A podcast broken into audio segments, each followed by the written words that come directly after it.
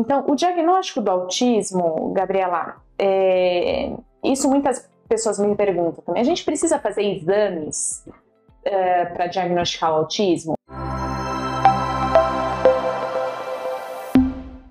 O, o autismo, eu preciso fazer, por exemplo, uma ressonância para ver o autismo lá na, na cabeça da criança? Não, o diagnóstico do autismo é um diagnóstico clínico.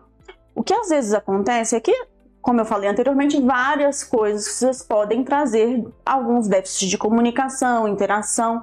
Então, alguns exames eles podem ser necessários para a gente excluir diagnósticos diferenciais. Então, é muito importante também entender que não existe um pacote fechado. O que, que eu preciso pedir para a criança para investigar autismo? Não, a depender da criança, eu vou determinar qual exame será necessário aí para a gente investigar. Existem sim alguns exames que a Academia Americana de Psiquiatria Infantil ela sugere, mas também são para diagnóstico diferencial e não para o diagnóstico do autismo. Não vai ter um exame que vai chegar e, vai trazer para mim assim, autismo, né? É, presente ou não, ou não presente. Então, é, o diagnóstico vai continuar sendo clínico, é. pelo que eu estou vendo ali na criança. Isso, porque se a gente pensar que o autismo ele se expressa no comportamento da criança, não tem nenhum exame que a gente faça que olhe o comportamento da criança. Exame laboratorial, exame de imagem, isso não vê o comportamento da criança, né?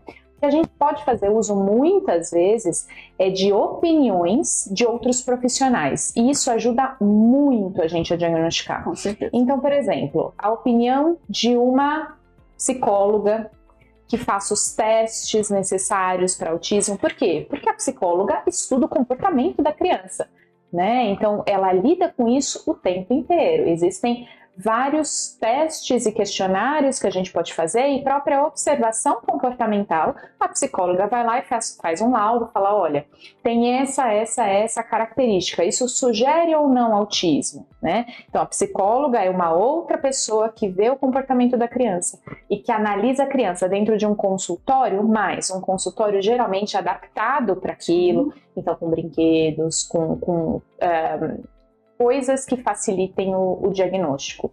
Uma fono, né, uma fonoaudióloga também ajuda muito no diagnóstico, com certeza. Por quê? Porque ela vai avaliar a qualidade dessa comunicação. Não só da comunicação verbal, da comunicação não verbal também. A fono vai destrinchar toda a questão da linguagem da criança, expressiva, receptiva, e ela consegue trabalhar essas questões de uma forma muito estruturada, que às vezes a gente na avaliação médica a gente não não vai conseguir fazer essa avaliação tão detalhada. Quando a gente trabalha com uma equipe multidisciplinar e eles trazem esses detalhes para a gente, é aí que a gente usa para é, juntar as peças e fechar o diagnóstico. Que apesar de às vezes parecer um diagnóstico simples, muitas vezes não é. E as coisas causam muitas dúvidas. Então, você trazer a opinião da fono, da psicóloga, de uma é, terapeuta ocupacional, elas ajudam a gente a juntar as peças e fechar o diagnóstico e também terapeuta ocupacional, né? Então, dessa parte principalmente de restrição, de, de, sensibilidade a, a, texturas, então isso também é, é muito importante. Dá para, por exemplo, a gente fechar um diagnóstico de uma criança com autismo já na primeira consulta?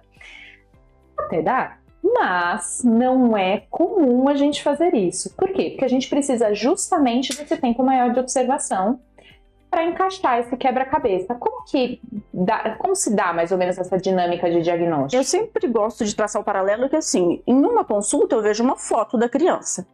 Em mais consultas eu vou ver realmente como que a criança é, eu vou interagir com aquela criança, eu vou ver ela brincando sozinha, eu vou interagir com ela, eu vou ver a interação dela com os pais e eu vou ter o retorno também dos profissionais que acompanham.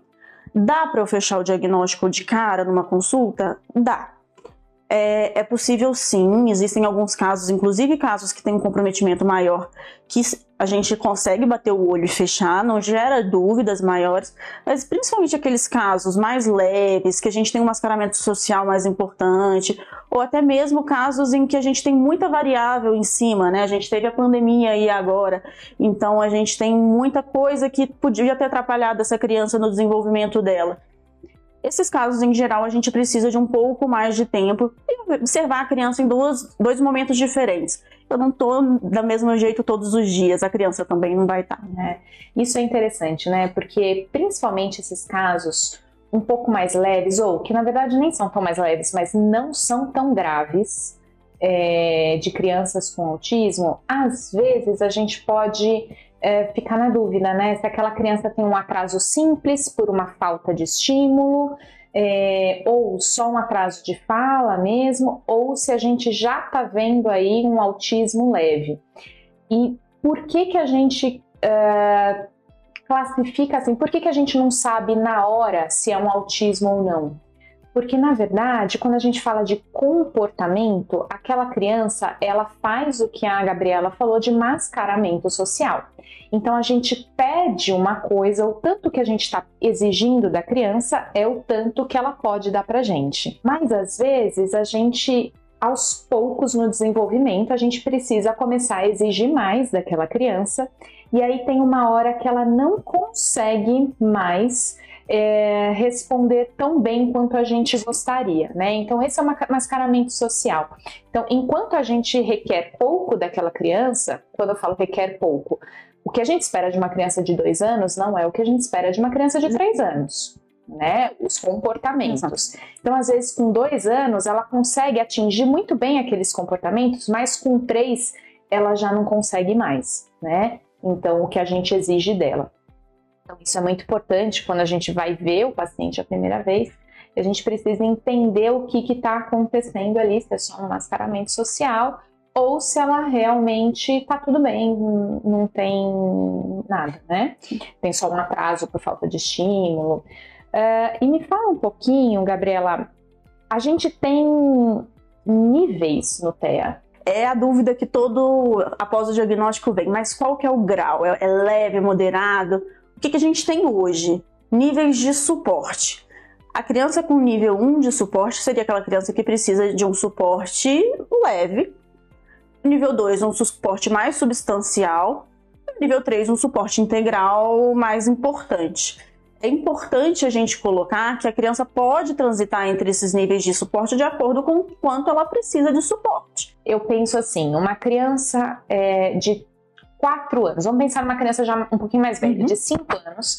Opa, desculpa, que não, de cinco anos que não fala, tem um autismo e ela não fala. É, não só não fala verbalmente, como não consegue se comunicar não verbalmente. Então, essa é uma criança que precisa de suporte integral, é isso? Ela precisa de um suporte substancial. No mínimo, um suporte em tempo mais prolongado. Então, eu consideraria uma criança, no mínimo, no nível 2 de suporte. É, nível 3 se ela demandasse um pouco mais de necessidades e de suporte nesse ponto.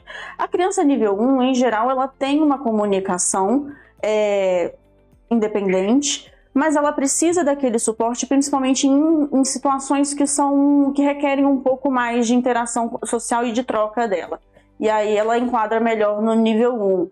O pessoal é, correlaciona muito com o antigo Asperger, né? E essa era uma dúvida também que eu ia te perguntar. Quando você fala antigo Asperger, é, saiu essa classificação do Asperger, né? Sim. Como que aconteceu isso? Nessa última classificação da psiquiatria, do DSM-5, né? Isso. Que é o, é o manual que a gente usa para ajudar no diagnóstico de TEA, realmente dar o diagnóstico.